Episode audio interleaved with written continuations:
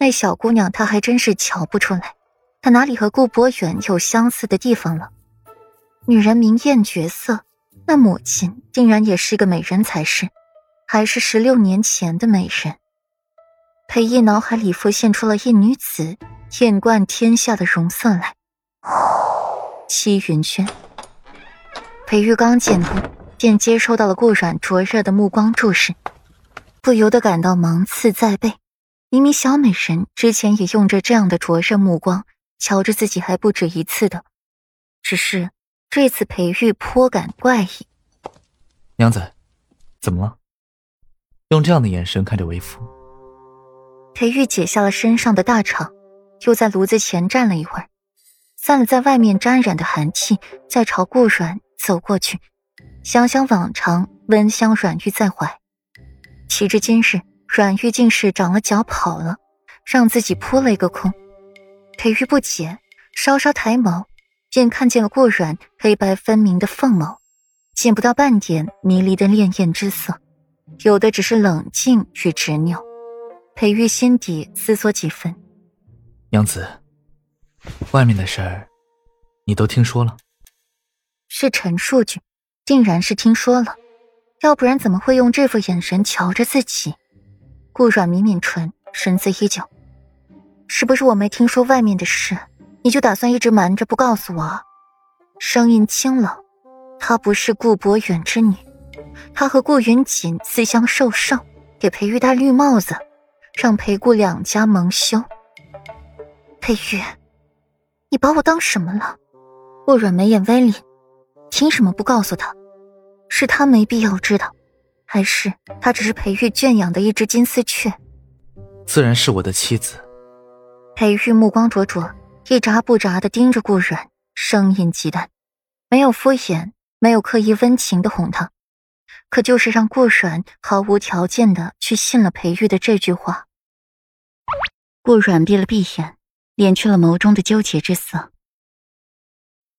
那你为什么不告诉我，在别院的时候，莫尘夜里来的那两次，也是因为这事儿吧？你瞒着我做什么？凭什么不告诉他？要瞒着他，为他好吗？让他像个傻子一样，什么都不清楚，都不知道。为夫就怕你像现在这样，眼角眉梢都是深沉熟虑，无忧无虑的不好吗？他领着顾阮出门。就是带他好好玩个痛快的，不是给他另寻麻烦的。再说了，这样的事说给他听，也脏了他的耳朵。他可是舍不得。顾软一滞，漂亮的凤眸直直的望着裴玉，最后不解风情的说道：“夫君，古话说得好，生于忧患，死于安乐。我这是有危机意识。”裴玉一愣。笑着捏捏顾软的小脸，手感颇好。你这都什么歪理啊？这是哪门子的危机意识？和你自家夫君说话都深思熟虑出来的，哪有你这么做人娘子的？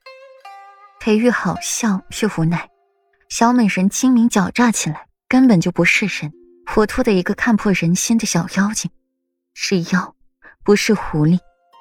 妖怪这样的物种最是危险了。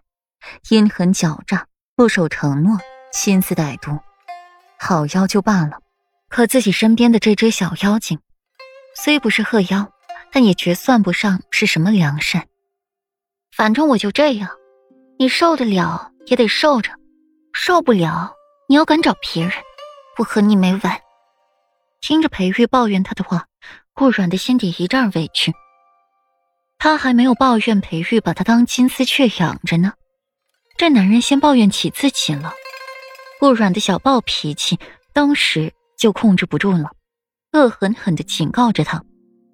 瞧着顾软小奶猫突然发狠了，张牙舞爪的要警告自己，活泼灵动的模样，瞧得裴玉心底欢喜极了，直接牵过他的手，另一只手扶上了顾软的腰身，把他带向自己，像抱金子一般金贵的抱在自己怀里。语气漾满了宠溺，下辈子也没完，还要缠上这个小姑娘的生生世世的，不是多么缠绵动人的情话。却是一字一句的都说得过软，耳根发红，小脸也染上了微微醉人的颜色。夫君，你说情话的功夫是越来越顺溜了。不过，我喜欢。话音刚落，一双柔软的唇瓣便贴上了另外一张温柔的唇。